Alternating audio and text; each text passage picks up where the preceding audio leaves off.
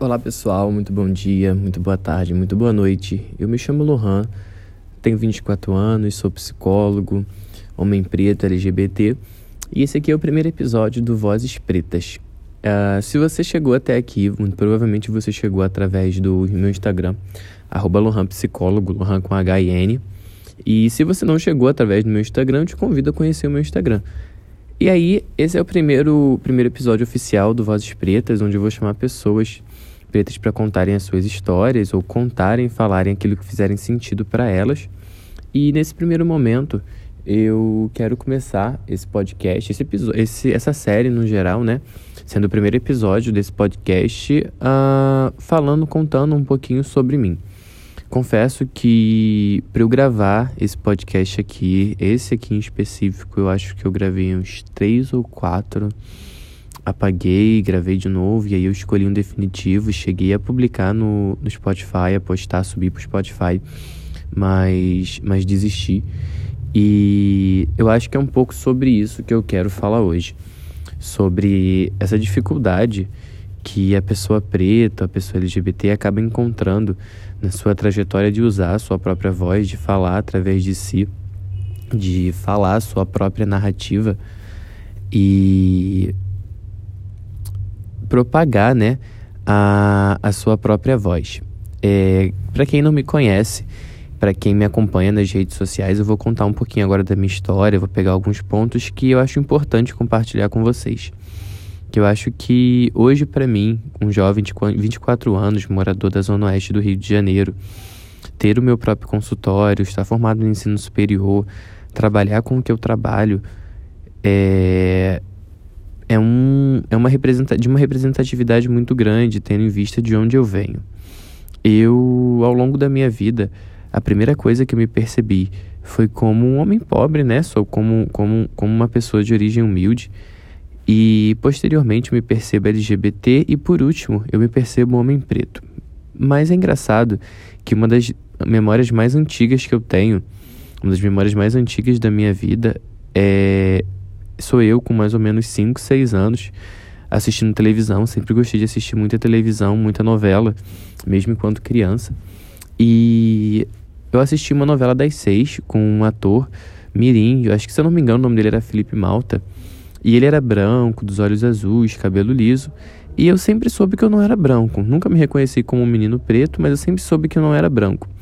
E eu lembro que naquela idade eu sonhava em dormir e acordar branco. Eu ficava fechado, fechava meus olhos frente ao espelho, é, torcendo para que quando eu abrisse meus olhos eu eu estivesse branco igual aquele ator, por motivos de eu sempre quis ser ator e eu não via nenhum ator é,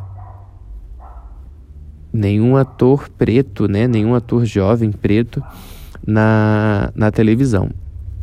Eu acho que isso é muito emblemático quando a gente fala de representatividade nas mídias e quando a gente fala da importância de levar pessoas pretas para o protagonismo. E é pegando esse gancho que eu começo contando a minha história. Ao longo da minha vida, eu, eu, eu, sou, eu sou morador da Zona Oeste, né, de Bangu. Meus pais são de origem humilde. A minha mãe completou o ensino médio através do Enseja. O meu pai só tem o ensino médio, apesar de ser servidor público. Ele só tem o ensino médio. E ao longo da minha vida, por problemas familiares, eu tive que começar a trabalhar muito cedo. Comecei a trabalhar aos 12 anos de idade. E dentre meus diversos trabalhos, meu primeiro dele foi panfletar vestido de vaca numa feira livre.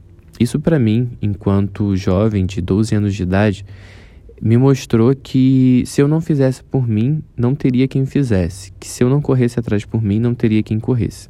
E aí eu falo isso não no sentido meritocrático, porque isso na verdade é um sintoma de um, de um sistema muito maior do que eu. Porque quando eu começo a trabalhar aos 12 anos de idade, é por motivos financeiros, porque por motivos financeiros e conjugais, por causa de questões que meus pais viviam de conflito. E minha mãe, tendo que suprir financeiramente a casa, me levou para trabalhar junto com ela, e aí é onde começa a minha história. Ao longo da, do meu crescimento, eu fui da igreja evangélica dos 7 aos 16 anos, e na época da minha adolescência, enquanto eu descubro a minha orientação sexual, que até então eu me percebi como não heterossexual, né? Até então me percebia gay, não bissexual, como eu me percebo agora.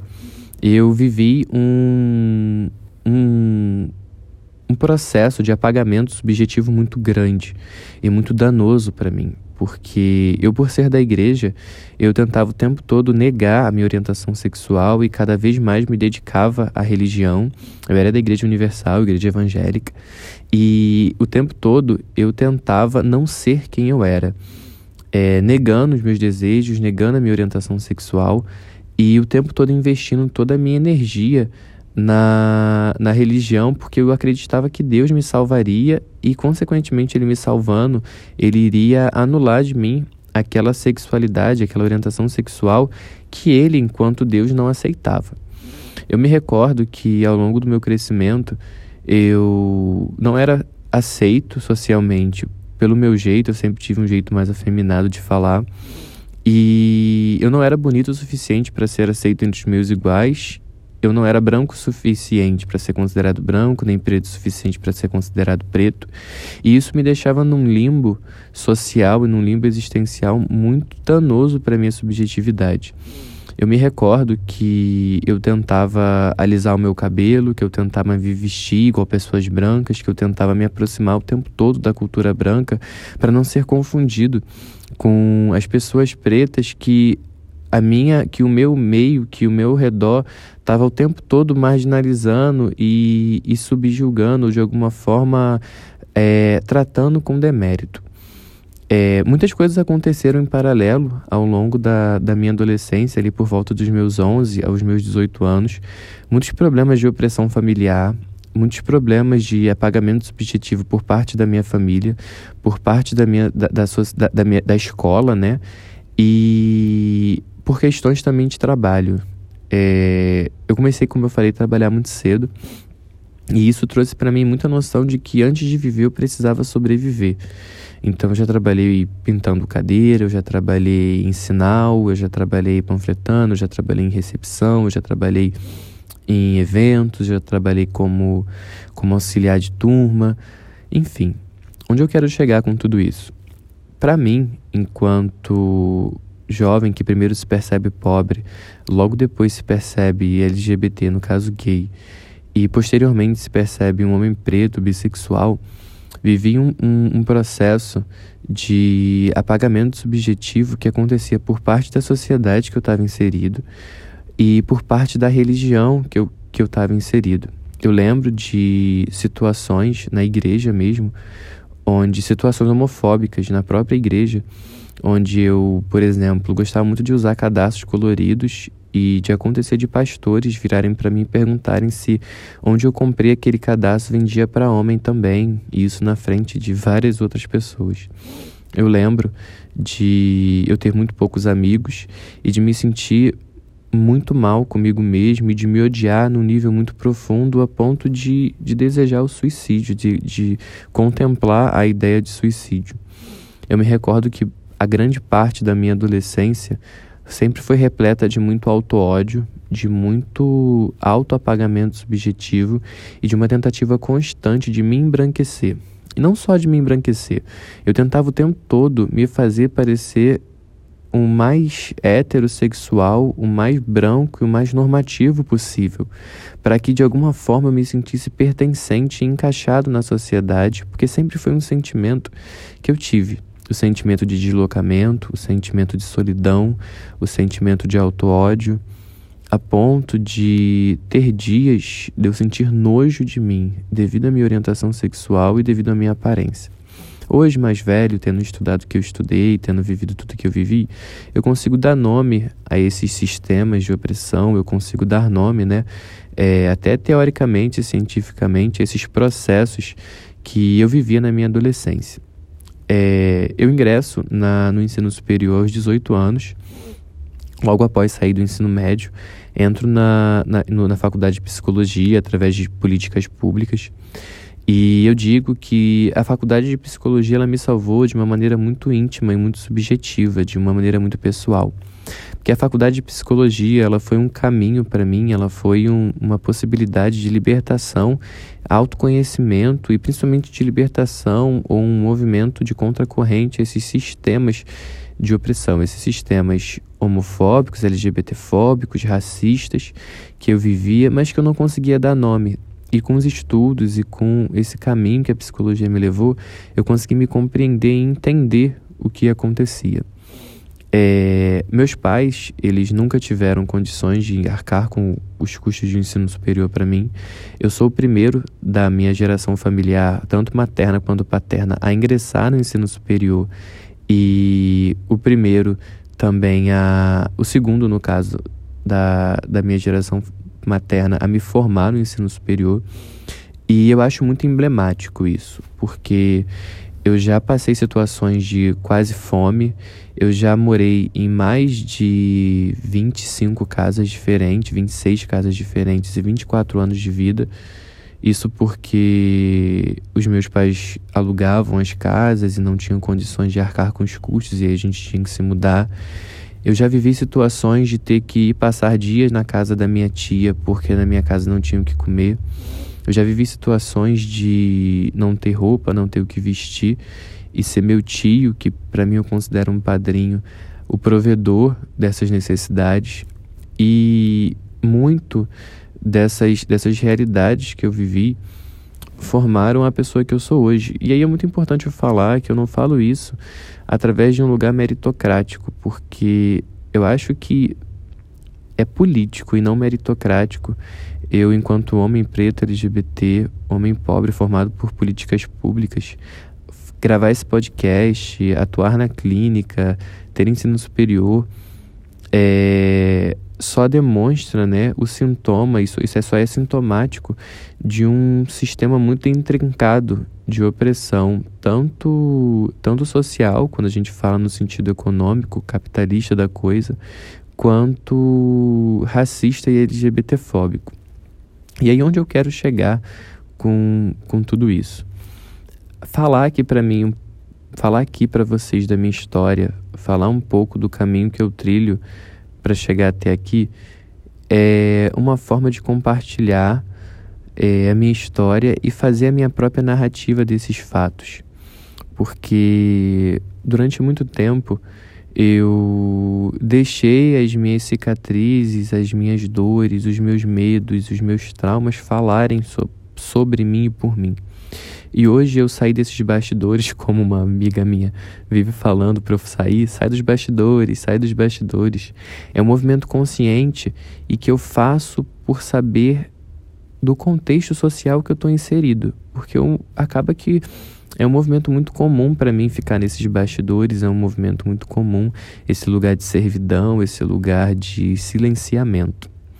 E eu acho que é um pouco sobre isso que eu quero comentar com vocês, compartilhar com vocês hoje, que para mim ocupar esse lugar é político, é emblemático, é simbólico, é representativo, tendo em vista de onde eu vim, tendo em vista as dificuldades pessoais de que eu já passei, é, as situações de crise de ansiedade, situações de depressão, situações de de autoferimento, de auto, quase automutilação, situações de contemplar a, a ideia de suicídio por não me amar e para além de não me amar, me odiar. Eu, eu me recordo que nessa época da minha adolescência foi uma época de muita opressão para mim, tanto por parte da religião, tanto por parte do meu sistema familiar e tanto por parte do social, que eu me sentia, além de desencaixado, eu me sentia como se eu não pudesse existir, como se a sociedade me expurgasse ou me vomitasse para fora dela, no sentido de eu não pertenço a esse lugar. Então, se eu não pertenço, o único caminho mais válido que faz mais sentido é eu deixar de existir, eu acabar comigo mesmo. Eu lembro de eu sentir muito nojo de mim devido à minha orientação sexual. Eu lembro de eu me olhar no espelho e sentir muito ódio do que eu via, muita raiva do que eu via. E hoje falar sobre isso para mim, eu falo com com orgulho dessa história, porque eu fiz um caminho de auto amor, autocuidado e também autolibertação. Porque muito do que o homem preto vive, do que o homem, do que a pessoa LGBT vive na sociedade, é esse lugar opressivo e sufocante, esse lugar de não pertencimento, esse lugar de auto-ódio. E cuidar de si, estudar, se instrumentalizar, estudar essas interseccionalidades, para mim hoje, é um caminho de autolibertação, autorrompimento com esses sistemas de opressão e também um caminho de levar outras pessoas conosco. É, eu queria poder falar mais aqui, esse podcast já está bem grande. Eu queria poder falar mais, eu queria poder entrar em mais detalhes, mas infelizmente, se eu entrar em mais detalhes da minha vida, eu vou precisar envolver pessoas que eu não sei se é viável expor num podcast tão público. Mas essa é um pouco da minha história, esse é um pouco do que transforma o Lohan no Lohan psicólogo, talvez no jovem que hoje trabalha com saúde mental, no jovem que hoje que estuda que estuda, que tem seu consultório no centro de Bangu e que tem esse consultório através de um movimento de de resistência. Porque não tem, para mim não tem glamour ter o meu consultório, para mim não tem glamour. É, trabalhar com psicologia, para mim é um lugar de luta constante para se manter, para se ser referencial, para se manter indo nesse, fazendo esse movimento de contracorrente ao lugar que a sociedade tenta manter o homem preto, pobre e, e LGBT. Espero que vocês tenham ouvido até o final, espero que vocês tenham gostado. Quem quiser compartilhar comigo a experiência de ouvir esse podcast, eu super estou disposto a ouvir.